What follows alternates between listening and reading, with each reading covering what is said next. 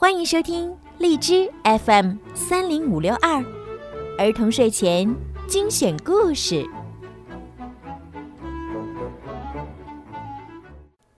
小朋友们晚上好，又到了听睡前故事的时间了。欢迎收听并关注公众号“儿童睡前精选故事”，我是小鱼姐姐。今天呢，小鱼姐姐呢要给大家讲两个成语故事：大义灭亲和东施效颦。你们知道这两个成语吗？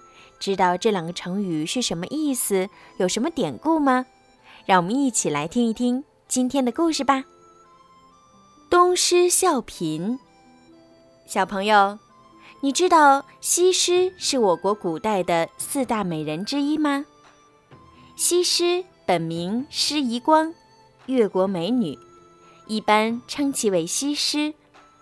春秋末期出生于浙江诸暨，天生丽质，是美的化身和代名词。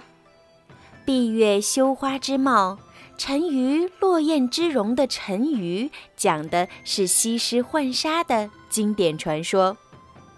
西施与王昭君。貂蝉、杨玉环并称为中国古代四大美女，其中西施居首。四大美女享有闭月羞花之貌、沉鱼落雁之容之美誉。现在就让我们来听一听东施效颦的故事。春秋时期，越国有一位著名的美女，名叫西施。其美貌简直到了没人能比的程度，她的举手投足、音容笑貌，样样都惹人喜爱。西施不用化妆，不用穿华丽的衣服，但是走到哪里还是那么引人注目。只可惜她的身体不好，有心口痛的毛病。有一次，她刚出门，老毛病又犯了。他用手捂住胸口，紧皱着眉头。虽然他表情痛苦，但仍然显得那样妩媚多姿、楚楚动人。村民们赞不绝口。在他家隔壁，有位名叫东施的女孩，她的长相难看极了。看到村里的人都夸赞西施皱眉捂胸的样子很好看。于是也学着西施，手捂胸口，皱着眉头，在人们面前慢慢的走动，以为这样就漂亮了。却不料，她那装模作样的怪相让人更加恶心。人们见了她像见了鬼一样，赶紧关上大门。大义灭亲。春秋时期。魏庄公的一个爱妃生了个儿子，叫周须。他从小就备受宠爱，可是他不务正业，整天在外惹是生非。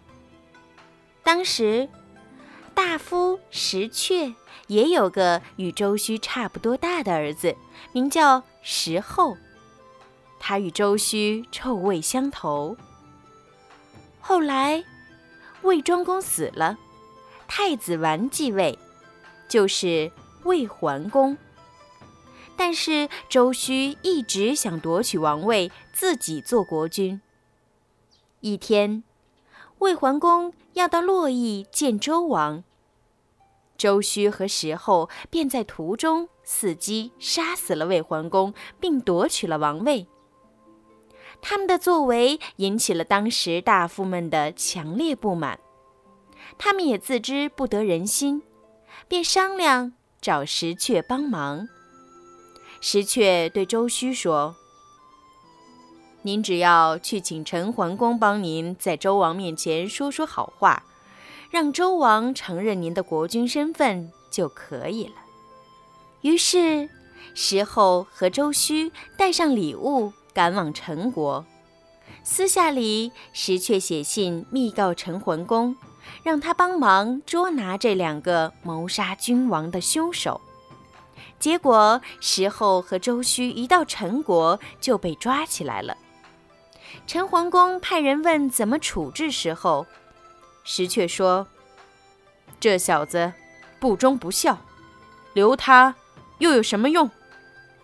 陈桓公于是叫人把他杀了。石阙这种大义灭亲的做法，得到了后人的广泛称赞。好啦，宝贝们，今天的故事就讲到这儿了。希望你们可以喜欢今天的故事，并把小鱼姐姐的故事呢转发给更多的小朋友听吧。孩子们，晚安。